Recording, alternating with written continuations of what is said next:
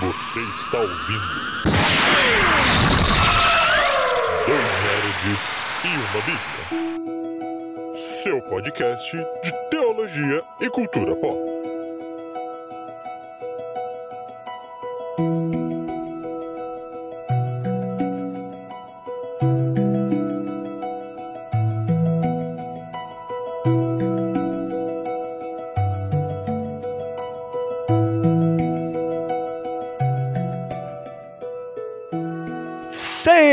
Muito bem-vindos, muito bem-vindas a mais um Dois Nerds e uma Bíblia. Eu sou o Beto e comigo aqui eu tenho o Lucas. E aí pessoal, bom dia.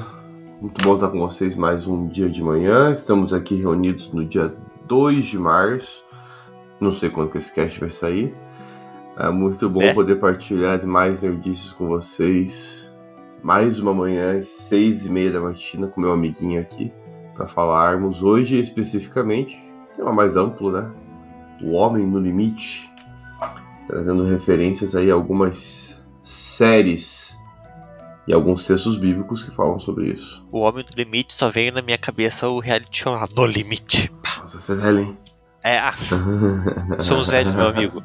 Temos que reconhecer que já passamos de uma certa idade. Esse, esse reality show é velho. Era o Zeca Camargo que apresentava, não era não? Na primeira temporada era, pelo menos, não sei. Olha.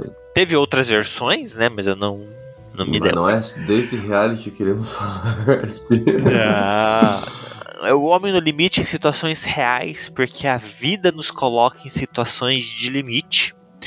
E a ficção, ela, de uma forma muito interessante, gosta de colocar o homem no limite muito maior do que o que podemos viver realmente. É, o Lucas já falou várias vezes sobre a experimentação dentro da fantasia, né? Como a gente pode experimentar com situações dentro é, da fantasia ou dentro de uma situação hipotética. E a ficção ela gosta de fazer isso e ela faz isso muito bem. E é por isso que hoje vamos falar sobre isso.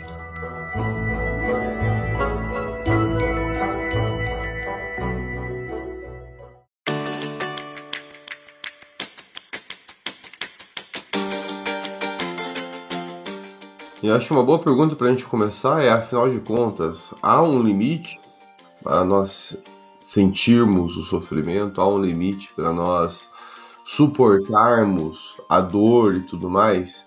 Essa não é uma pergunta simples de se responder e não tem uma resposta muito imediata.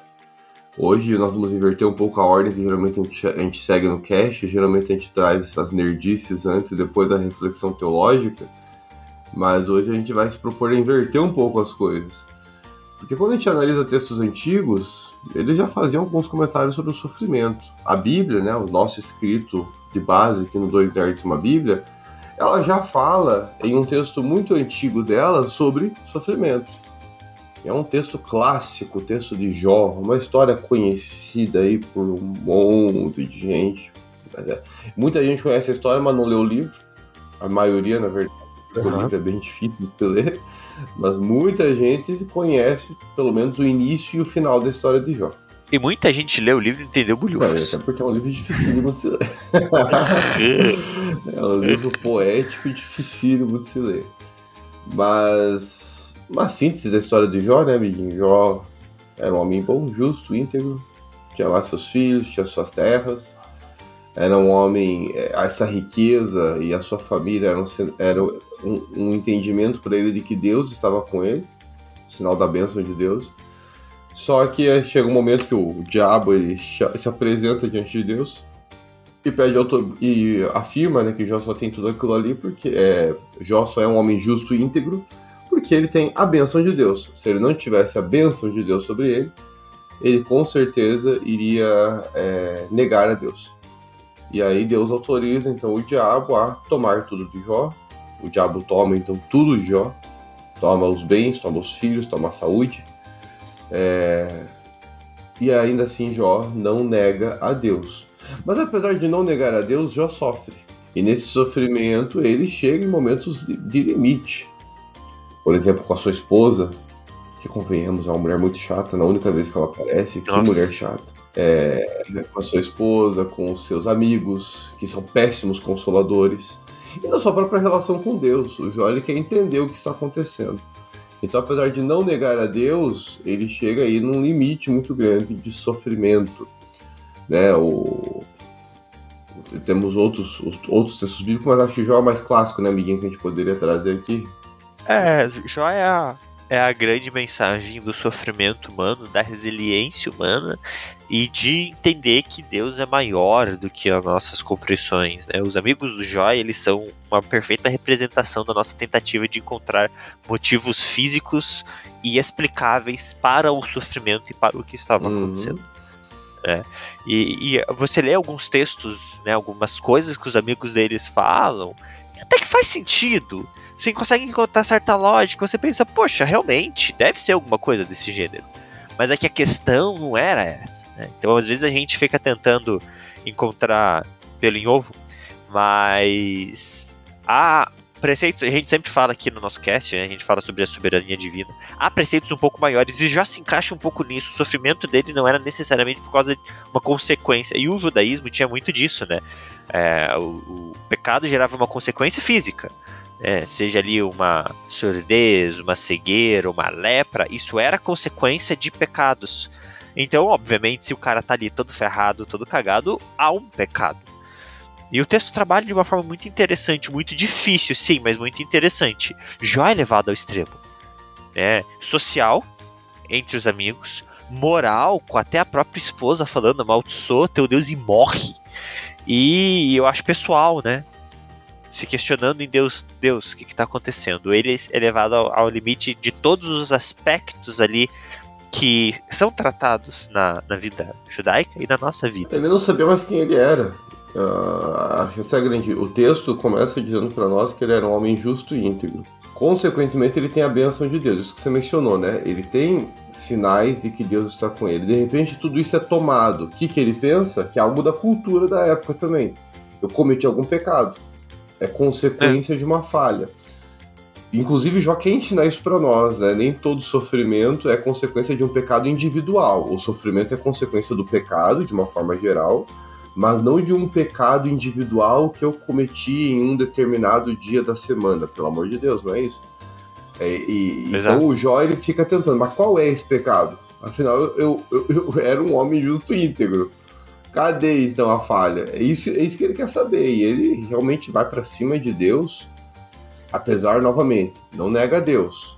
Mas ele, ele chega aí num tom de cobrança, tipo, Senhor, se o Senhor é justo, é. cadê a justiça? Eu quero ver, eu quero ver a prova da justiça, né? Ele meio que tá querendo cobrar a Deus. Eu sempre brinco que no nosso relacionamento com Deus, a gente vai ter momentos de crise, né? E eu sempre brinco assim, que não tem problema você brigar contra Deus. O problema é você ganhar a briga contra Deus. Isso que não pode acontecer. Na nossa vida, às vezes a gente vai ter momentos que a gente vai levar diante de Deus e a gente vai falar assim: Deus, por quê? O que está acontecendo com a minha vida para eu chegar nesse ponto e as coisas estarem desse jeito. Aonde que eu errei? O que aconteceu? O que está acontecendo? Por que o senhor está me abandonando? Às vezes dá essa sensação. Mas é o momento de a gente conversar, se abrir com Deus e deixar ele trabalhar para ele mostrar o que, que ele está agindo. E eu acho que foi o que já fez no final, né? Ele, ele permitiu que Deus intervisse e Deus é, se defendesse judicialmente, falando do tipo, ó, agora você vai calar a boca que eu vou falar e você vai me ouvir. É muito legal. Sim, o finalzinho da história já tem que reconhecer, que é o que. E, e ele reconhece, ele, ele, fala, né, aquela famosa frase, né? Antes eu te conhecia só de ouvir falar, mas agora é, meus é. olhos te veem. Então ele chega no nível de intimidade com Deus e ele inclusive fala que não tem o que dizer. Não tem o que dizer. O Senhor realmente está certo. E Deus dá uma. Deus chega em Jó e fala: Ei, meu filho, calma aí. É. Quem é Deus nessa história? quem é Deus e quem é a criatura? Vamos lembrar dos lugares aqui de atuação. Mas enfim, é, é, é o texto mais clássico, amiguinho, mas me vem à mente também, é, só para te dar mais um exemplo bíblico, mais, mais genérico, daí que não é bem uma história. Os próprios salmos, existem vários salmos que falam também sobre é, o ser humano chegando no seu limite no âmbito do sofrimento.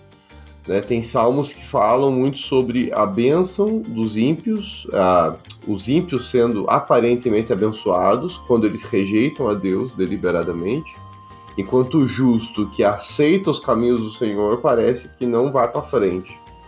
Né? Então, os salmos eles trazem também essa reflexão, embora nos salmos eu dou também aqui, eu, eu não quero enfatizar tanto eles, porque os salmos eles também, por ser um texto do homem para Deus, a gente tem que levar em conta o sentimento humano, né? Às vezes o, o ser humano tá nem é tudo isso, mas ele tá olhando como se fosse tudo isso, né? Nem tá um caos tão grande a vida, mas ele olha para sua vida e vê esse caos porque o sentimento naquele momento é caótico.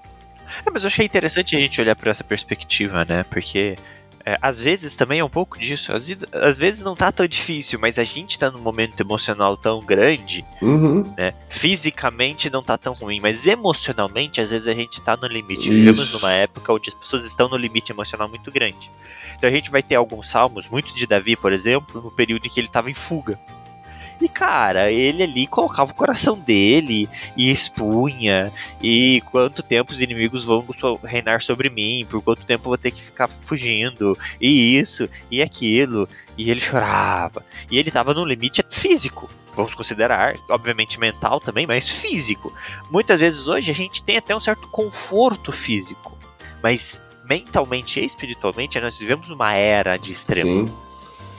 Então eu acho que esses são alguns exemplos. O Novo Testamento ele traz também exemplos, né, gente? Mas daí nós já estamos numa outra, numa, num outro momento teológico e numa outra proposta também. O Novo Testamento ele tem poucas histórias. É, o Antigo Testamento ele tem mais essas histórias que a gente pode trazer como ilustração. O Novo ele fala é. de sofrimento, mas de outra forma. Mas acho que já deu para ter uma noção de que o, o, a discussão do sofrimento ela está presente na Bíblia ela é uma realidade ali. Se a gente analisasse outros textos da antiguidade, com certeza acharíamos. É uma discussão. A longa. gente pode fazer muito. A gente pode fazer um, uma, um estudo aprofundado e, é, e, e, observar o limite do sofrimento de cada personagem. Sim. Seja José na cadeia, é, seja uhum. Abraão na, na, no limite familiar com Ismael e é, Isaac. Embora é, ele é mais com a seja... Sarah, né? que era outra chata pra caramba, Sim, né? mas assim, é, uma, é, é um extremo que a família Sim. ali chega, Sim. né? nas relações. Então, assim, todos os personagens têm seus conflitos. Talvez eu acho que no Novo Testamento a gente joga mais para os limites espirituais, né? Com o jejum e as tentações de Jesus, a oração no Getsemane, onde Jesus ele se entrega tudo que ele tem. Eu acho que são momentos mais de batalha espiritual, claro, olhando com uma perspectiva mais pentecostal, que é a minha função aqui. A gente tem isso. Mas eu acho que Paulo representa muito bem, né? Paulo fala assim que em Jesus, em Deus, ele aprendeu a ter muito e a ter pouco. Eu acho que esse é um grande ensinamento do Novo Testamento quanto a sofrimento físico. É, tem um texto. Teremos situações de pouco, né? É, mas... Tem outro texto em Paulo que eu acho que também poderíamos levar em conta, né? O famoso texto do espinho na carne de Coríntios 12 também. Segundo Coríntios também. 12, mostra ali Paulo num limite físico, né? Aquele, aquele Paulo que já se entregou tanto à vida a Deus e está disposto a viver tantos desafios, chega uma hora que ele fala: Tá, é, eu tô com um espinho na carne, o senhor vai fazer o que por isso? Né? E três vezes ele pede para Deus tirar e Deus não tira. Aí uma hora Deus fala: Sossega. É, meu, Relaxa. Sossega, porque minha graça é suficiente e o meu poder se aperfeiçoa nesse teu momento de fraqueza. Mas é a, o, eu entendo também que você falou de batalha de questões mais espirituais. Acho que é isso mesmo. O, o Novo Testamento ele traz um aspecto mais genérico e mais voltado para esse mundo espiritual que não tem tanto enfoque no antigo, por ser uma outra realidade é, teológica.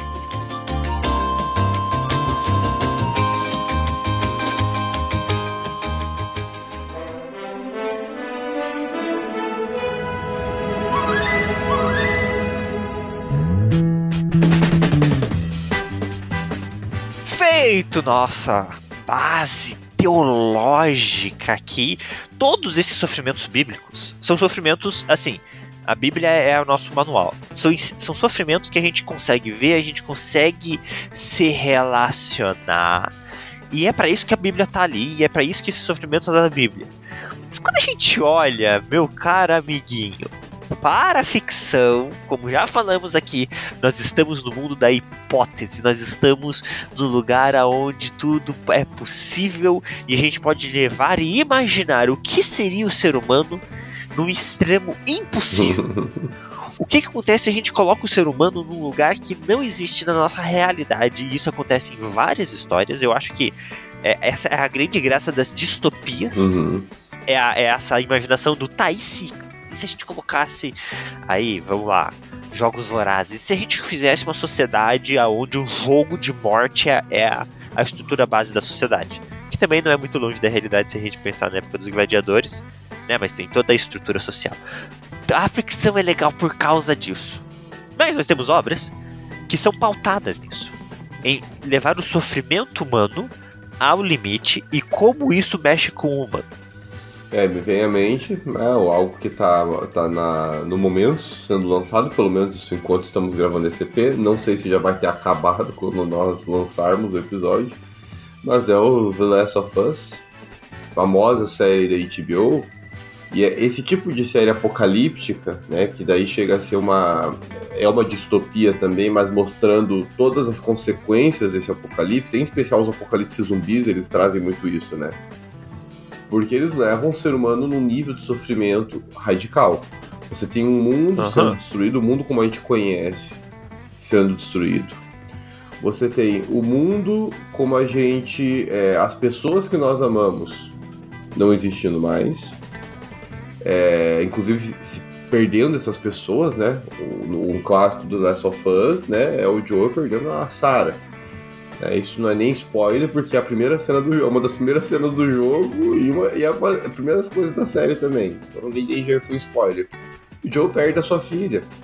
É, é, o, é o mais, é, é a pessoa que ele mais ama nesse mundo todo e ele perde ela. Então é um extremo. Ele perdeu família, ele perde o mundo que ele ama, ele perde a casa dele, ele perde o contato com as pessoas que ele que ele ainda tem um tipo de relacionamento antes desse mundo acabar. Ele tem que tentar viver de novo. Só que aí tem esses esse, esses não são zumbis, né? Porque não chega a ser zumbi no The Last of Us, né? Tem esses infectados Aham. que estão por ali Infectados. e que estão dando trabalho. Como você vive num mundo como esse? Como ser humano quando você perdeu tudo e não tem nenhuma expectativa de mudança mais? Porque até a Ellie surgir, vai ser a grande esperança do The Last of Us, até a Ellie surgir, você vive pra que propósito? Eu, eu, sou, eu fico bem curioso pra entender o propósito que leva aquelas pessoas a existirem naquele tipo de mundo Pois ainda. é. né? A gente brinca, né? Tipo, ah, e aí, como vão as coisas? Ah, tô sobrevivendo, né? Então, Mas eles, literalmente, estão somente sobrevivendo. Sim. Você vive um mundo onde não há expectativas boas pro futuro. Ah, tô aqui. é, Um dia de cada vez. Fica difícil, né, entender qual que é o propósito da existência daquela sociedade. né? Mas tem outras, né? Eu falei do The Last of Us, mas tem outras produções, né? Mas to- todas essas séries é, zumbi-like, de temática semelhante a essa ideia de zumbi, tratam um pouco disso e elas tratam algo muito interessante. Quando a gente fala sobre ser humano, a gente tem que se perguntar o que é ser humano, não o que é o ser humano, mas o que é ser humano. Ah, o ser humano é um ser. é, ser humano é estar capacitado de moral, de ética, de capacidade co- de sociedade, de, comu é, de comunitária, né? Capacidades comunitárias. Só que essas histórias colocam os seres humanos aonde isso é mexido. Porque, por exemplo, o que aqui no Brasil é moralmente ou socialmente, culturalmente aceito como algo normal do ser humano, em outros lugares talvez não seja. Eu vou, vou- vou colocar um exemplo básico. O que nós entendemos como normal de vestimenta para uma praia é muito escanda- escandaloso para outros lugares do mundo. Mas nós vemos como algo humano normal e eles acham um pouco vulgar. Então há um, um comparativo nisso. Então a gente tem vídeos de pessoas na internet tipo achando que o Brasil é um país mais não tão desenvolvido, quase como se fôssemos pessoas vivendo em Falamos árvores. espanhol, E aí tipo falamos Hã? espanhol aqui também. Filmes. É, exato. Então, assim, há uma, uma diferença de o que você considera, por exemplo, civilizado e o que você não considera civilizado. O- até onde é humano e até onde não é humano. Eu não tô nem entrando nas discussões antigas de escravidão e essas coisas, que é ridículo. Mas é de nível, assim, normal e isso existe. Essas séries, elas mexem com isso. O que era considerado ético Uhum. muda diante da situação que a sociedade te apresenta. E isso é muito doido. Claro, a gente na mesma situação não poderia realizar as mesmas coisas, mas o valor da vida muda numa situação como essa. Em The Last of Us, eu acho que antes da epidemia explodir dos infectados, o Joel não tiraria a vida de uma pessoa. Mas depois, ali se passa que 20 anos entre o começo e, a primeiro, e o desenvolvimento da história, É, mais ou menos, engano, matar pra ele, pelo menos no jogo, se torna um elemento secundário da vida. Porque a vida agora é isso. É, Então, o valor das coisas muda. É, teve um. é, muda a questão cultural, né? Isso, isso são exemplos até de como eles vão construir a cultura deles, né? A questão das vestimentas, a questão de moradia, a questão É. de. é, que me move e tudo mais, a questão de propósito é reinventada. Porque talvez o propósito do Joel até aquele momento era ser um bom pai pra Sarah, mas agora não tem mais a Sarah. Você é o que então? Exato. Eu não tenho mais a filha. Nem exemplo, mas ele precisa ser pra ninguém. É, então, pois é. É, Ah, eu vivia pela Sarah. Não tem mais a Sarah, né? Lógico, ele, é, isso é uma das coisas que a gente vai falar aqui depois, né? Como, como lidar com o sofrimento quando a gente chega no limite. Mas só dando uma palhinha inicial, né? Ele tenta encontrar significados, né? Ele tenta encontrar propósitos. Então ele tem ali uma relação com a Tess, né? E a Tess, de certa forma, sana um pouco esse buraco que ele tem é, de ausência de um propósito. Ele faz a amizade ali com o Billy com o Frank, a série mostra pra gente. Mas ainda assim, o sofrimento tá ali. E É, e- e- é muda. Analisando agora uma questão mais de, de visualização, né? De análise Aham. cinematográfica, não sei. Você vê os sofrimentos. Você tá na tela e você vê o Joel estar sofrendo. É Ah, visível. legal. é visível. Eles não, não, não é o mesmo Joel de quando a Sarah existia. Eu não assisti, né? Eu ainda estou somente no jogo, mas eu acho que isso é visível também na- nas expressões, na forma de fala que eles Uhum. transmitem no jogo. Ele, pelo menos o contato inicial ali com a Ellie, ah, fica aí, não mexe o saco, fala com ela de uma forma estúpida. Pra ele, ela é só um produto. E isso demonstra um pouco desse personagem que tá desistido da vida. Mas não temos só The Last of Us, temos uma série que tá Não. mais tempo no mercado aí, Exato. que é o The Exato. Walking Dead, série que alguns criticam, mas de uma forma geral foi uma série muito elogiada, né? Até pela. Eu acho que é a maior série do zumbi que existiu, né? Em Ah, questão é. de série. De série. Sim. Que eu- nada de zumbi ficou por tantos anos 11 temporadas. É, alguns acham que já tem muito tempo, né? Que já tá na hora de acabar. Mas eu, eu confesso que parei de assistir The Walking Dead na, na sexta temporada. Não, a fórmula me cansou. Na época.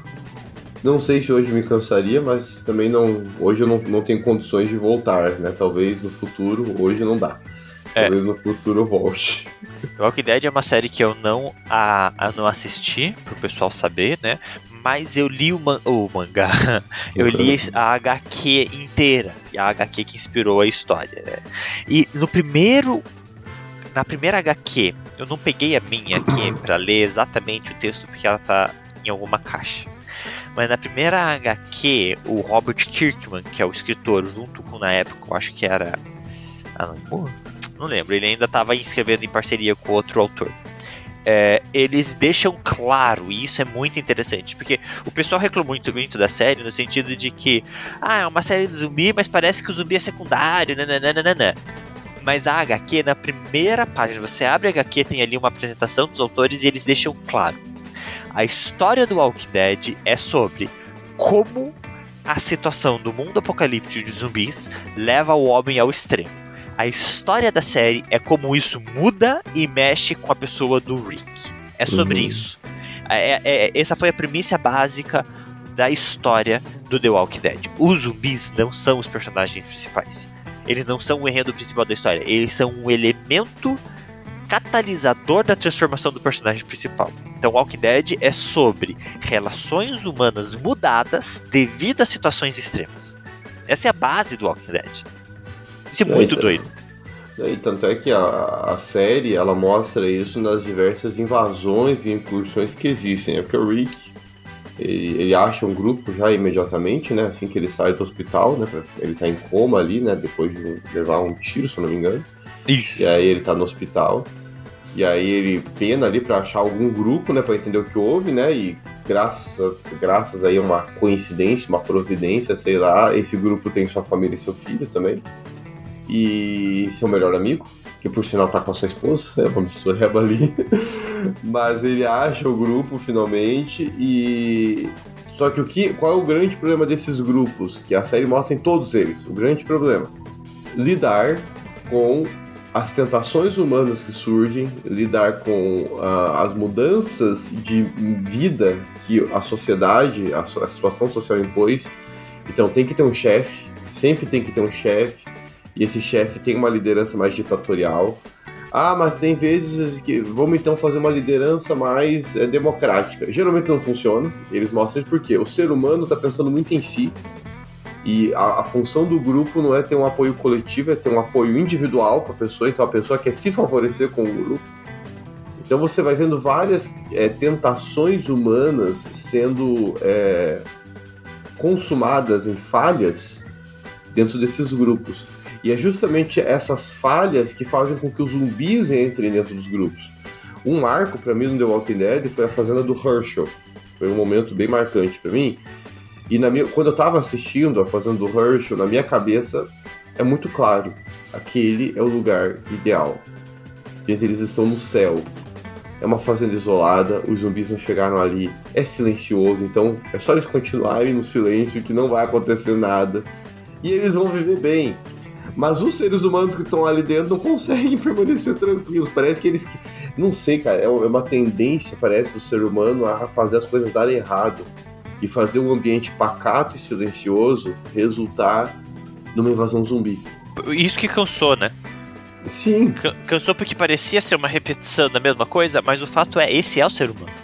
Sim. E a história bíblica é assim também, né, amiguinhos? A gente vê o povo de Israel, né? Quando a gente lê a Bíblia, aqueles que se Vivemos aventuram... ciclos de repetições. Né? Exato. O Antigo Testamento é, uma, é um ciclo constante de os mesmos erros sendo cometidos. Ah. E aí a gente olha e pensa, a gente que tá lendo, né? Meu Deus do céu, que povo idiota! Mas nós somos idiotas, assim, né? Nós também cometemos os mesmos erros e, e somos falhos uhum. da mesma forma quando estamos sofrendo. É, a, a, situação do sofrimento, por mais que a gente tenha fé em Deus, por mais que a gente tenha uma vida com Deus, ela vai gerar esse tipo de sentimento em nós. Ela vai gerar esse tipo de reação em nós. E se a gente olhar The Walking Dead, é muito interessante isso. Como a ideia principal do The Walking Dead é, pelo menos é, do, da HQ, tá? Não, não posso falar que a mesma premissa tenha sido respeitada na adaptação. A adaptação, até porque o Rick, se eu não me engano, já nem tá nessas últimas temporadas. É, se não me engano, não tá, mas eu só ouvi também, não, não sei. É, então, então já, já foge do objetivo, porque na HQ ele é o personagem principal até o final. Mas em cada um desses grandes arcos e desses grandes conflitos há uma consequência em cima dele. Então, né, seja ele, ele tendo que acabar com o melhor amigo, seja ele tendo que assumir uma liderança que ele não queria, seja ele tendo que lidar com o filho dele perdendo metade da cara, seja ele tendo que lidar com a esposa dele grávida sendo atropelada ou deixada para os zumbis. Esses eh, eventos vão deixando marcas morais e éticas nele. Isso vai se desenvolvendo. Ele chega em um ponto onde ele tem que tomar a escolha de matar um grupo. E aí ele escolhe não dar tanto amor mais à vida, que era um princípio básico do personagem no começo. Ele era policial, ele era xerife. Então a gente, a gente vai vendo ele mudando. Daqui a pouco ele perde uma mão, daqui a pouco ele fica manco. Aí as consequências vão ficando físicas. Então a gente vê um grande desenvolvimento desse personagem mental, ético, moral, físico, e é muito interessante isso. Então é uma série, pelo menos a HQ, que vale a pena a gente fazer essa uhum. análise. É, acho que a grande perda da série, não, não acompanhei até o final, então é um julgamento até a sexta. Acho que o grande problema do The Walking Dead foi justamente perder esse aspecto de focar no Rick, no sofrimento do, do, do Rick. Aparece na série, né? Ele está ali, ele é presente, mas é, ao mesmo tempo todas as outras tramas paralelas elas têm muito enfoque na série. Eu acho Até que porque, esse... por exemplo, a série tem o Daryl, que é um ótimo uhum. personagem, mas não tem nada aqui foi um personagem criado pra série. Aí já começa errado, porque você cria um personagem que é tão bom quanto o protagonista, você tem que dar foco pro Daryl, não adianta. Sim. E, e, e, não é só o Daryl, todos os outros personagens que surgem no, lá do início, que acompanham ele até o fim. O Daryl é um que tá lá no início e vai. Sim. Pelo menos até A a, sexta ele ainda né? tava comigo. A Carol também, até onde eu lembro, até onde eu fui, a Carol tava lá A também. Carol é outra personagem com desenvolvimento totalmente diferente da HQ da Uhum. série. Totalmente diferente. Então são perso E aí outros personagens vão sendo colocados ali na história junto e vão tendo. Então o problema na série, acho que foi tirar um pouco o sofrimento do Rick, porque quando você fala assim, do Rick vivendo isso, eu vejo até um pouco do Jó contemporâneo, né? Vai perdendo os seus bens, perde sua família, perde sua saúde, fica meio que insano diante do sofrimento, né? Vai virando meio que um zumbi também. Só não foi transformado ainda, mas já é um zumbi, tá só existindo. Basicamente. Basicamente. É muito interessante. E uma última aqui, meu amiguinho, só pra gente comentar, eu acho que daí, de novo, é uma situação de extremo. A gente falou de The Last of Us, que é infectados, mas é muito parecido com zumbi. Falamos agora de The Walking Dead, que são os Walkers, simplesmente porque nesse universo do The Walking Dead, a obra é, a, Noite, a Noite dos Mortos Vivos do Romero não existe nesse universo, então o termo zumbi não existe. É só, uma, só poder- justificar o, o fato deles serem chamados de walkers, andantes, mas são zumbis. Tem outra que também se encaixa em uma situação muito semelhante, mas também não são zumbis, que é o Eu Sou a Lenda. Esse Eu Sou a Lenda não trata de zumbis, trata de uma infecção diferenciada de criaturas extremamente raivosas que não podem entrar em contato com o sol. Eu Sou a Lenda com Will Smith, que a gente conhece, é a terceira visitação a essa história. Começou com Omega Man, foi para O Último Homem e Eu Sou a Lenda é a última contagem dessa história. Cada um deles apresenta esses zumbis barra vampiros de uma forma diferente, até no próprio Omega Man, se eu não me engano, é- tem uma pegada muito mais filosófica. Os zumbis aparecem encapuzados e eles têm conversas e eles tentam convencer esse último homem a se juntar ao grupo deles, a se tornar um deles, muito mais uma conversa do que necessariamente somente na, na agressividade ou na que é o, o Eu Sou a Lenda. Apesar que no Eu Sou a Lenda a gente tem ali vislumbres também de humanidade nas criaturas, o que é muito interessante. Uhum. Mas é um filme que mostra o homem no limite na sua solidão. E, é, e haja solidão, né? É O, o Will Smith, eu não lembro o nome do personagem dele. Mas ele. Peraí, tá- desculpa, desculpa, desculpa. Eu preciso abrir um parênteses aqui. A gente tava nessa discussão um tempo atrás com o pessoal lá do setor. Cara, ninguém lembra o nome de nenhum personagem do Will Smith. O Will Smith é sempre o Smith. Me fala um personagem dele que você lembra o nome do personagem. Tô lembrando, não. Porque não tem. A gente nunca lembra. Ele nunca faz uma franquia grande o suficiente pra gente lembrar o nome do personagem. E as franquias que ele faz a gente não, não pega. Que seja lá o Bad Boy, que ele faz três, quatro filmes, eu não sei. É, Não sei, é tentando- Will Smith. Eu tô tentando lembrar a letra do MIB, que no MIB eles têm letra, mas nem isso eu tô tentando. eu Acho que é J É a letra dele. no MIB. J. O máximo Acho que a gente que é vai J. lembrar é tipo, sei lá, Hancock. Porque é o nome do filme. Eu não tinha feito essa associação, acho que eu não tava Pronto. na discussão quando vocês fizeram. Não, não tava. Agora que Então, o- você comentou, segue.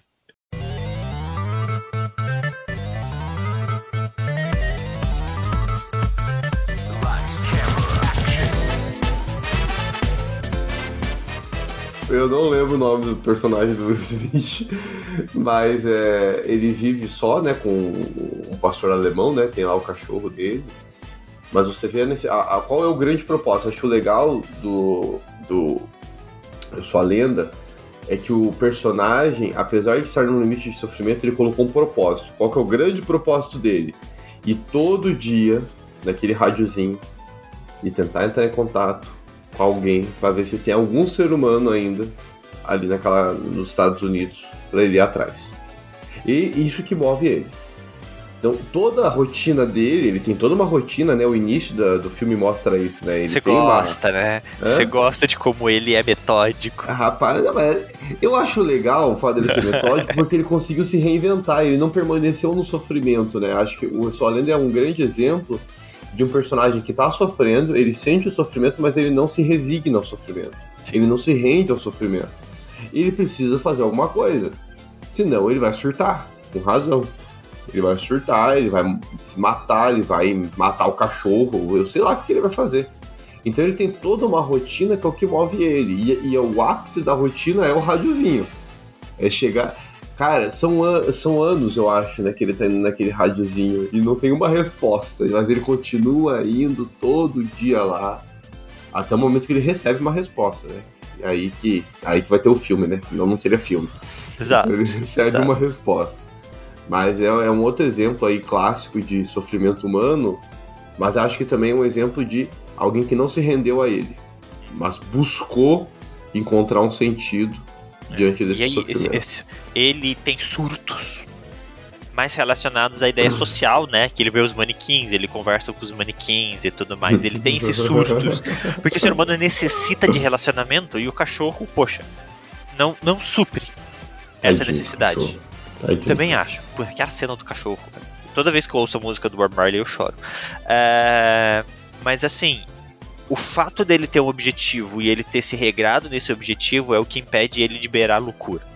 Uhum. A, a de, a de se entregar na insanidade. Ele tá beirando a loucura, mas ele não se entrega à insanidade por causa disso. Claro, assim que o homem perde o seu bacon, aí nada na vida faz sentido e a gente perde o personagem. Mas é, eu acho muito bom esse filme, cara. Eu acho muito interessante. O que me leva a uma pergunta muito importante, meu amigo. Como lidar com o limite?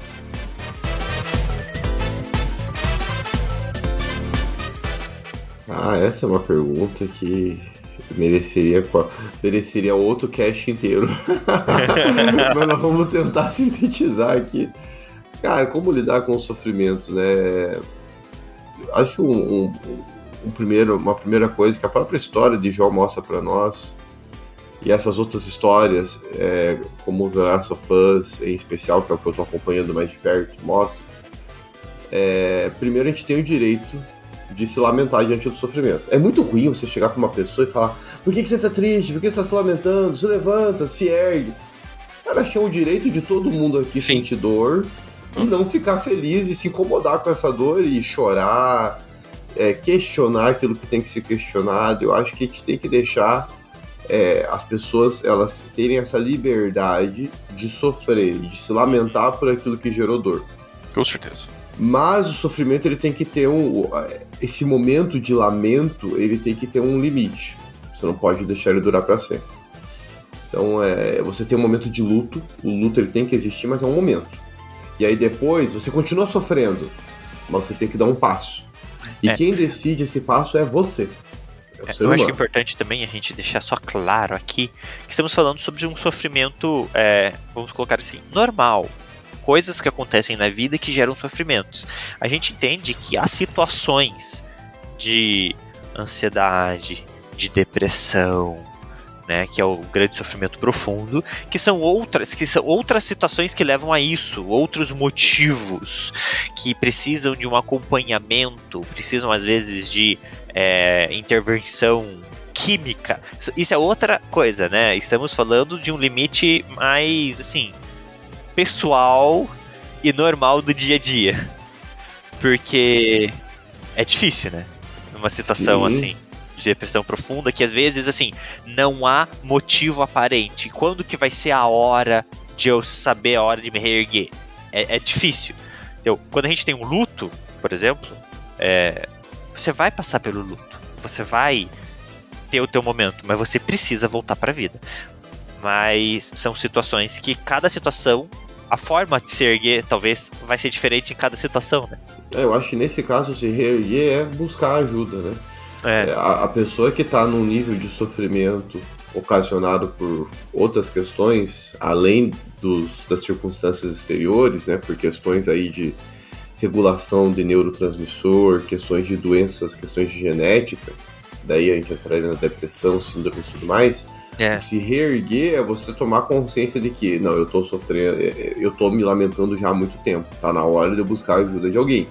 E aí seja aí o pastor, se for algo mais espiritual, que às vezes o aconselhamento bíblico resolve, Aham. ou até questões mais extremas, você procurar um profissional de saúde, psicólogo, psiquiatra, né, alguma terapia ocupacional, um treino físico para tentar se, se eh, desen- desenvolver ali a, a endorfina, a dopamina, não lembro agora o nome do hormônio, que, que te traz um pouco de alegria, né? Isso. Porque às vezes a gente tá tanto tempo naquela situação de sofrimento que a gente acha que é normal. Tipo, não, É. eu não tô mal, eu tô bem, eu tô, tô normal, assim. Mas é, não tá. a pessoa na verdade já tá sofrendo há tanto tempo e ela precisa disso, ela precisa perceber que, cara, ela precisa de ajuda. Então pode ser. Sim. Então reerguer seja você com as suas próprias forças. Não, vou fazer isso ou talvez isso, né? Ah, não, vou buscar ajuda. Legal.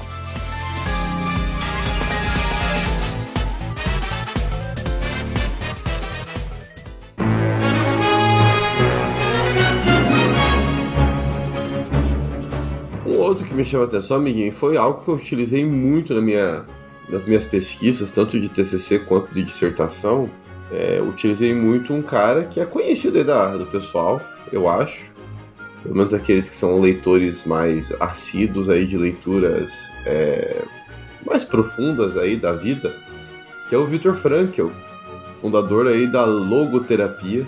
O, o Frankl, ele traz uma, uma proposta para nós de diante do e o Frankl, gente, no mundo de hoje a gente tem que falar isso, né? O Frankl tem lugar de fala. O cara perdeu tudo. O cara perdeu a família, o cara perdeu a esposa, perdeu filhos, por ser um judeu, tá, no período nazista. Ele é levado para um campo de concentração, ele perde amigos lá dentro. Então ele tá, você tá conversando com alguém, no outro dia essa pessoa pode ir para morte e pode morrer, simples. Sendo escravizado, sendo tratado como um lixo humano. Esse cara acaba sobrevivendo ao campo de concentração e ele vem para a vida e aí a grande e é o que ele trata no livro dele, né? Como que se vive? Quando você passa por uma experiência de perder tudo que você ama, tudo que você cria, tudo tudo que você era, você perde. Você vai para um campo onde eles deturpam tua identidade, quem você é, o que você faz quando sai dali. E o Franco então funda a logoterapia, que é justamente a, a, o braço aí da psicologia que busca encontrar um sentido mesmo diante do sofrimento. E o Franco fala um pouco sobre isso para nós, e, e ele coloca que nós somos livres para tomarmos decisões diante do sofrimento. Novamente, na perspectiva que o Beto falou, tá? Quando a pessoa está bem, para conseguir falar, não está sofrendo com nenhuma doença. É uma pessoa que está só sofrendo por questões da vida. Então, está sofrendo é sua decisão permanecer nesse sofrimento ou não. A tendência de quem sofre é sempre jogar a culpa em alguém né? É, ah, foi o é culpa do, do meu do meu marido, da minha esposa, do meu pai, da minha mãe, dos meus filhos. E eles são a causa da minha dor, do meu sofrimento. O sofrimento está dentro de quem? O sofrimento nasceu dentro do nosso coração. Então quem que controla o impacto que ele causa em nós somos nós mesmos. A gente tem que saber lidar. Isso é inteligência emocional. E o Franco ele propõe isso. Nós somos livres e responsáveis por tomar uma atitude diante do sofrimento. Ah, eu escolho me render a ele e ficar na minha cama deitado em depressão profunda. Foi uma decisão sua. Não é culpa das circunstâncias externas. Você decidiu por isso. Você decidiu se render. Não culpe os outros. O, o, a logoterapia ela traz para si a responsabilidade. Você tomou essa decisão. Você se rendeu. E acho que é interessante porque se aplica a esses contextos de sofrimento também. O Joel, diante da perda da Sarah, podia ter tomado uma decisão. Eu não vou viver uma vida sem ela. E cortar os pulsos dele ali mesmo, se jogar num abismo e tal. Mas eu vejo que ele tomou uma atitude com relação a Tess, por exemplo, e depois com relação à própria Ellie. Ele olha para ela e fala: ela agora vai ser o meu propósito, levar ela pro oeste e ser um pai para ela, que não, ele, ela deixa de ser um produto. Ela deixa de ser só uma bagagem. Ela se torna também, de certa forma, a filha que ele perdeu. Então ele assume essa responsabilidade. Foi uma decisão que ele tomou. Eu vou tratá-la como minha filha. Esse é o meu novo sentido, esse é o meu novo propósito. Se o, o que me causar. Não que a perda da Sarah parou de causar dor nele. Continuou causando dor, mas ele não se rendeu mais a ela. A dor tá ali, mas a alegria de poder vivenciar a paternidade de novo também tá ali. E isso é lindo. Uma pessoa que não se rende ao sofrimento. Né? E acho que é uma, uma outra possibilidade de saída para o ser humano que está no limite do sofrimento. A gente que né, o Lucas falou aqui da parte da logoterapia. Isso. Não quero falar errado, porque nesse ponto eu não conheço, não estou no meu local de fala. Que é maravilhoso, né? A gente ter essas ferramentas médicas, posso colocar dessa forma, eu acho, para é- ajudar, ele é, ele é médico. Né? para auxiliar né, diante do sofrimento, da dor e tudo mais. A gente já falou de a, a necessidade de buscar terapia, né? Mas Lucas falou, né, também que há situações de sofrimento que às vezes o aconselhamento pastoral sane é o suficiente. Por quê? Porque nós cristãos temos o médico dos médicos, a gente tem o pai uhum. dos pais.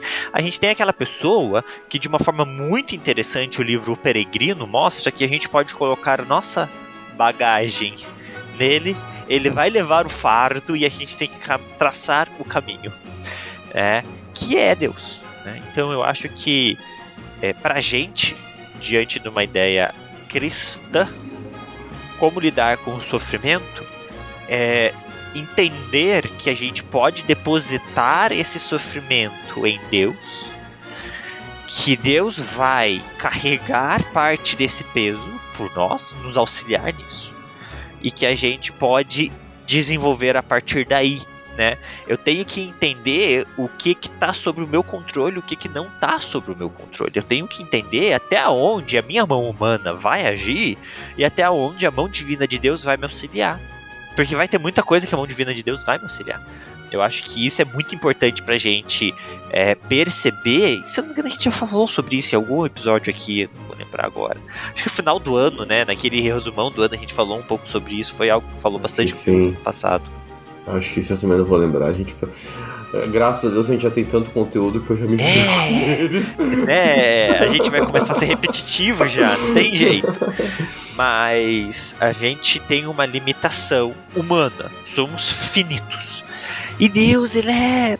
Poxa, ele é infinito. E, e, e ele tá aqui para isso. Quando Jesus se entrega na cruz, ele pega parte do nosso fardo. Né? E, e por que, que eu digo isso? Você que está nos ouvindo e talvez ainda não fez essa decisão de, putz, eu vou me entregar a Jesus como meu Senhor e Salvador.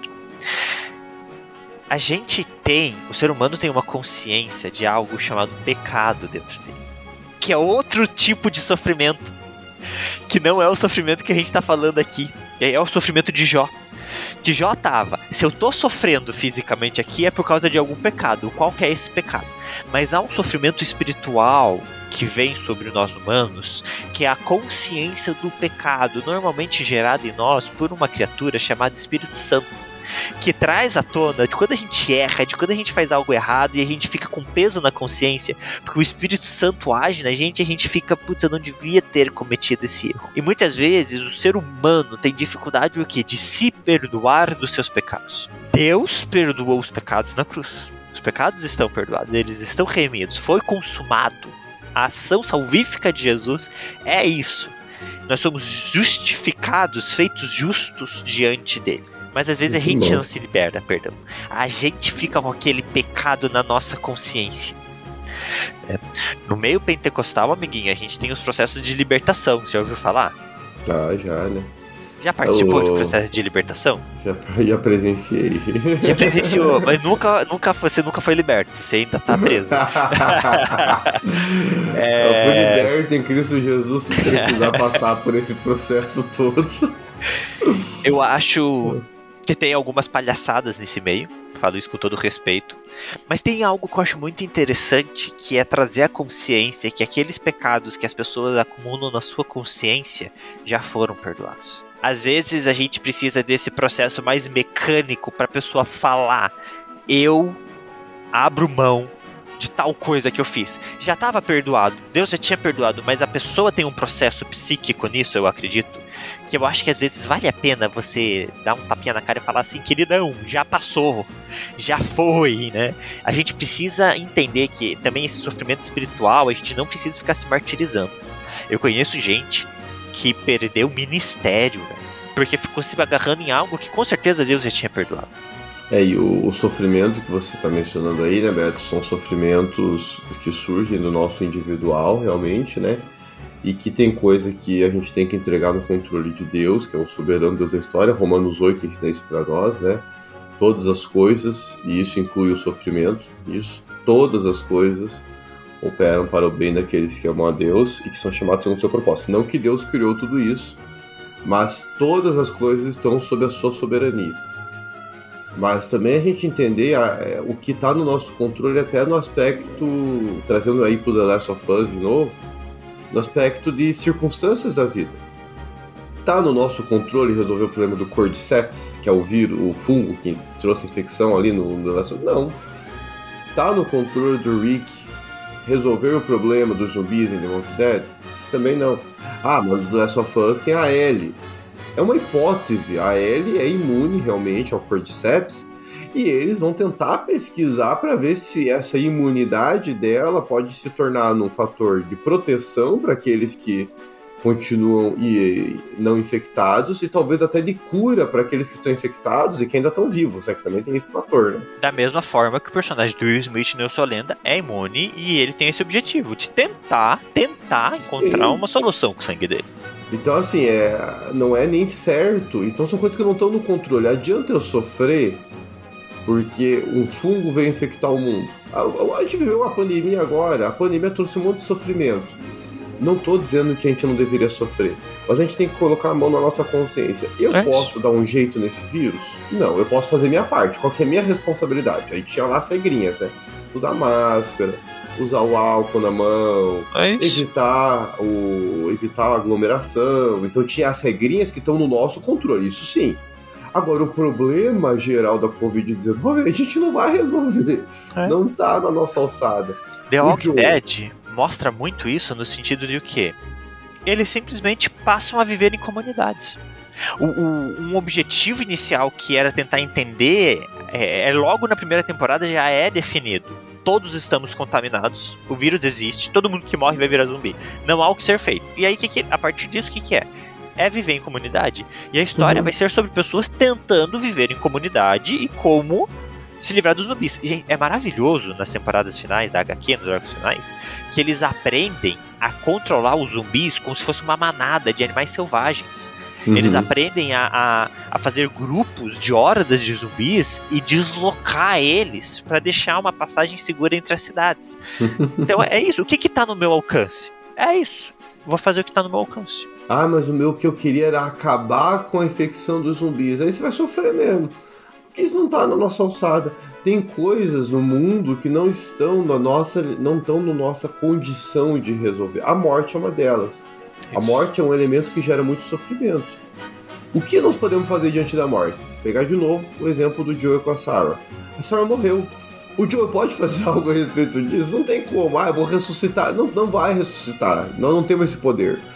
Ah, eu vou, sei lá, eu vou tentar voltar no tempo. Não tem como voltar no tempo. Você perdeu sua filha. É isso. Chore, se lamente, você tem seu direito, mas saiba que você vai ter que se, se reerguer em algum momento. Você vai ter que se levantar porque você tem que. Você tem a sua vida. Acho que isso é interessante, né? Porque o Joe, apesar de. de eu, eu, eu mencionei aqui, né? Ele coloca um propósito na Ellie, na Tess.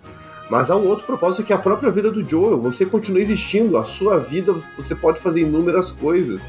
Você não precisa estar dependendo apenas de um indivíduo. Trazendo agora para o aspecto teológico, você tem uma relação com Deus Foque nessa relação, foque nessa sua vida com ele, se desenvolva com ele. É, acho que todos nós, quando perdemos. Eu, eu, vou dar o exemplo da minha avó aqui, né? Minha, meu avô faleceu em 2013. Meus avós são, eram, são pastores, né? Eram pastores, meu avô no caso.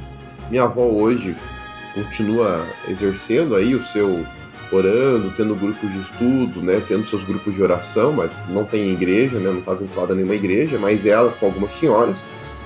Mas uma coisa que minha avó fez, com muita força depois que meu avô faleceu, foi se apegar em Deus.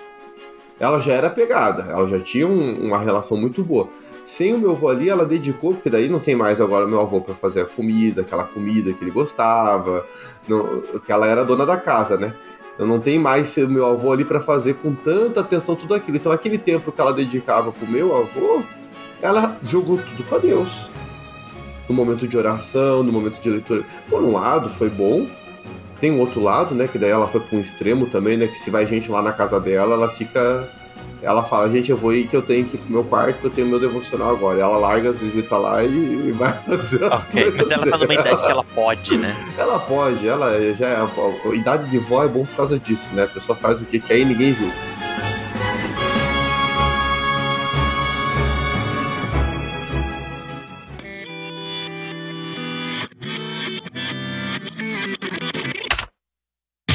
Mas eu só quis dar o exemplo de a pessoa ter uma vida com Deus. Ela, ela entregou tudo ali. Ela jogou todo o significado, sentido e propósito da vida dela em Deus.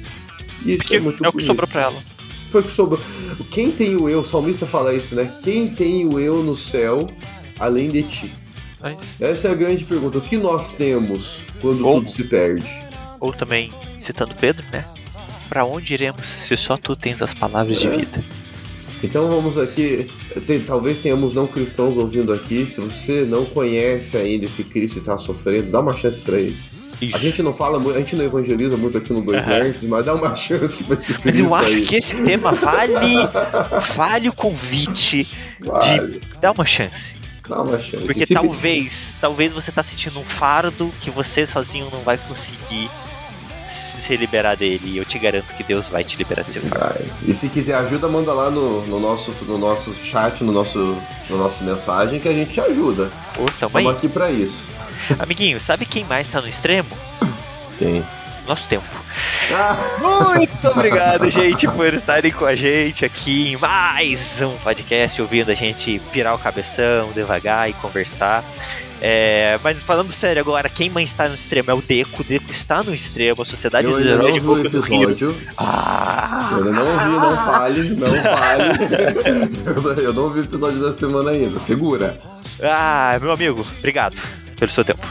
Valeu, amiguinho. Valeu, pessoal. Não esquece de seguir a gente lá no Instagram, Dois Nerds Uma Bíblia. Segue a gente no YouTube e entre no nosso clube de leitura se você ainda não entrou. Estamos lendo Deus Pródigo e é uma leitura que vale muito a pena. Até mais, gente. Falou, gente, um beijo e um queijo.